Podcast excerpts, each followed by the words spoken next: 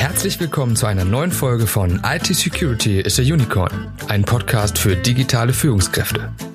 Dieser Podcast wird gesponsert von BISA, der Bernards Information Security Agency.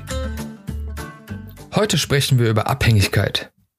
Abhängigkeit von Softwareprodukten wie Microsoft Windows und Office, der Monopolstellung von Microsoft und der Suche nach möglichen Alternativen. Schleswig-Holstein macht es vor. Digitalminister Albrecht will Verwaltung und Schulen auf Open Source Software umstellen. Bereits in Folge 16 dieses Podcasts sprechen wir ausführlich über die Vor- und Nachteile quelloffener Software. In der heutigen Folge möchten wir das Thema aus einem anderen Blickwinkel betrachten. Bereits seit einigen Jahren fördert die Bundesregierung die Entwicklung solcher Software. Ziel ist es, die Abhängigkeit von Großkonzernen aus dem Ausland zu reduzieren. Das heißt konkret, dass für Produkte Microsoft und Co. Alternativen gefunden und eingesetzt werden sollen. Bislang hat allerdings nur ein Bundesland beschlossen, proprietäre Software komplett loszuwerden. Eine vollständige Ablösung ist das langfristige Ziel, heißt es im 2017 geschlossenen Koalitionsvertrag der schwarz-grün-gelben Landesregierung von Schleswig-Holstein. Jan Philipp Albrecht von den Grünen hat die Pläne konkretisiert.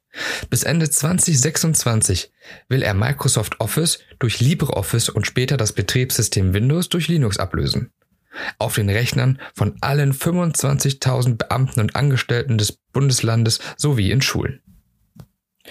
Ende 2021 wurden Lothar Becker als Vorsitzender und Thorsten Behrens als Entwickler von The Document Foundation, der gemeinnützigen Organisation hinter LibreOffice, zu einem Treffen mit den Verantwortlichen der Landesregierung eingeladen.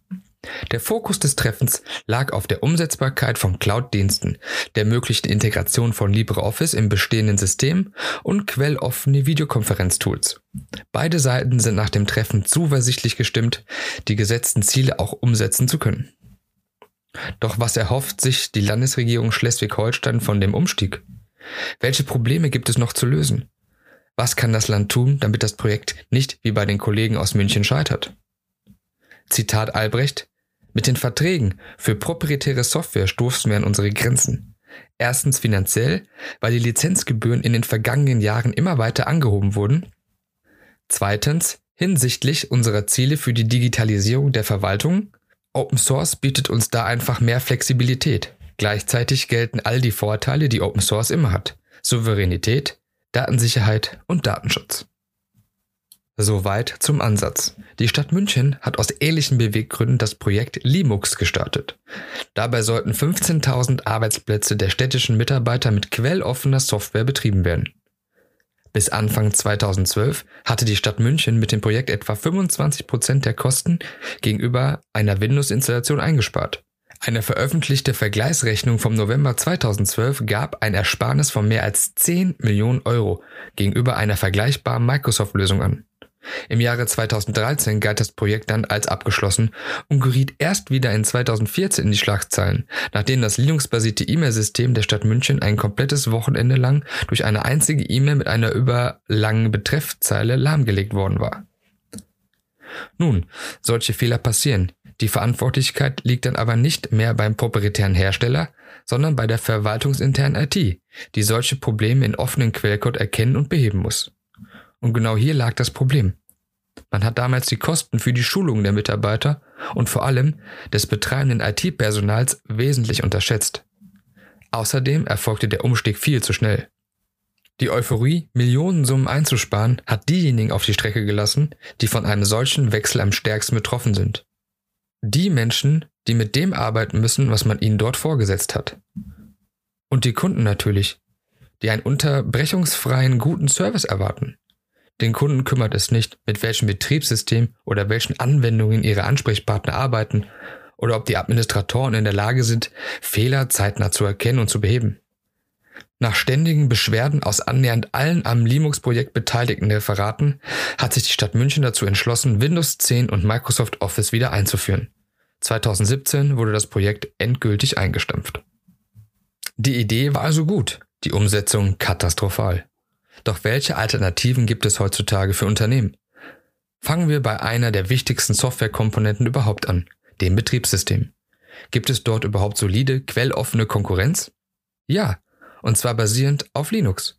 Wenn Sie mehr über Linux als Betriebssystem erfahren möchten, können wir Ihnen folgende Podcast-Folge empfehlen. In Folge 43 klären wir, ob Linux sicherer ist als Windows. Red Hat Enterprise Linux ist eine, vor allem im Unternehmensbereich, sehr verbreitete Enterprise Linux-Version.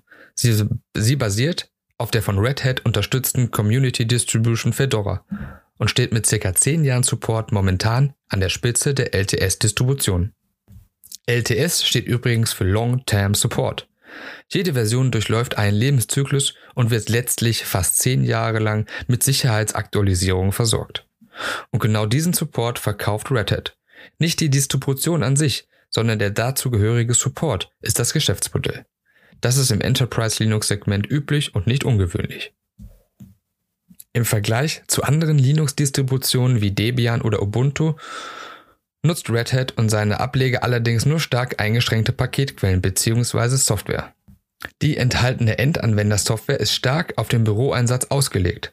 Zwar kann der Umfang durch externe Quellen erweitert werden, dies läuft allerdings grundsätzlich dem LTS-Gedanken zuwider. In relativ regelmäßigen Abständen bringt Red Hat eine neue Mino-Version der Distribution heraus, die Sicherheitslücken schließt, minimale Anpassungen am Kernel durchführt und die originalen Paketquellen erhaltener Software updatet. Sicherheit und Stabilität stehen immer im Vordergrund dieser Updates. Neben dem Betriebssystem ist natürlich auch Text- und Datenverarbeitung wichtig. Der unangefochtene Platzhirsch unter Linux ist LibreOffice. Seit den frühen 90ern hält Microsoft ein lukratives Quasi-Monopol auf das Office-Software-Paket. Das heißt, auf Anwendungen wie Textverarbeitung, Tabellenkalkulation, Präsentation und Datenbanken. 2013 hat das Unternehmen alleine damit einen Gewinn von 16 Milliarden US-Dollar erwirtschaftet. Als ernstzunehmende Konkurrenz wurde LibreOffice am 28. September 2010 von der Document Foundation veröffentlicht. Die Macher von LibreOffice sehen die Office Suite als offizielle Fortführung von OpenOffice.org. Das wiederum auf der Software von Star Office beruht. Eine frühere Office Suite, die Tools vereinte, um komfortabel mit Vorlagen, Grafiken, Bildern, Text und Tabellen zu arbeiten. Die Vergangenheit von LibreOffice reicht damit bis in die 90er Jahre zurück. LibreOffice kann dabei alles, was Microsoft Office auch kann. Sogar mit Microsofts eigenen Dateiformaten wie DocX oder PPTX kann die quelloffene Software umgehen. Vom Funktionsumfang her steht LibreOffice Microsoft Office in fast nichts nach. Welche Software Sie im Unternehmen im Endeffekt einsetzen, bleibt Ihnen überlassen. Die Förderung von Open Source Projekten auf staatlicher Ebene ist sinnvoll, da man sich nicht von einem einzigen Anbieter wie Microsoft abhängig machen sollte. Allerdings will der Umstieg sorgfältig geplant sein, wie wir am Beispiel in München gelernt haben. Die Landesregierung von Schleswig-Holstein macht es vor. Erreichbare Ziele setzen, sorgfältig planen, umgesetztes kontrollieren und von Anfang an den richtigen Ansprechpartner mit ins Boot holen. Als kleiner Fun-Fact zur Folge, das Skript zu dieser Podcast-Folge wurde übrigens mit LibreOffice verfasst. Somit sind wir wieder am Ende der heutigen Folge angekommen. Wir hoffen, die Folge hat Ihnen gefallen. Wenn dem so ist, freuen wir uns auf eine Bewertung auf Google, Spotify und Co. Bei Fragen, Wünschen oder Anregungen schicken Sie uns wie immer eine E-Mail an podcast.bisa-bonn.de. In diesem Sinne, bleiben Sie sicher. Alles Gute für Sie, Ihr Sascha Schwaferz von Bisa.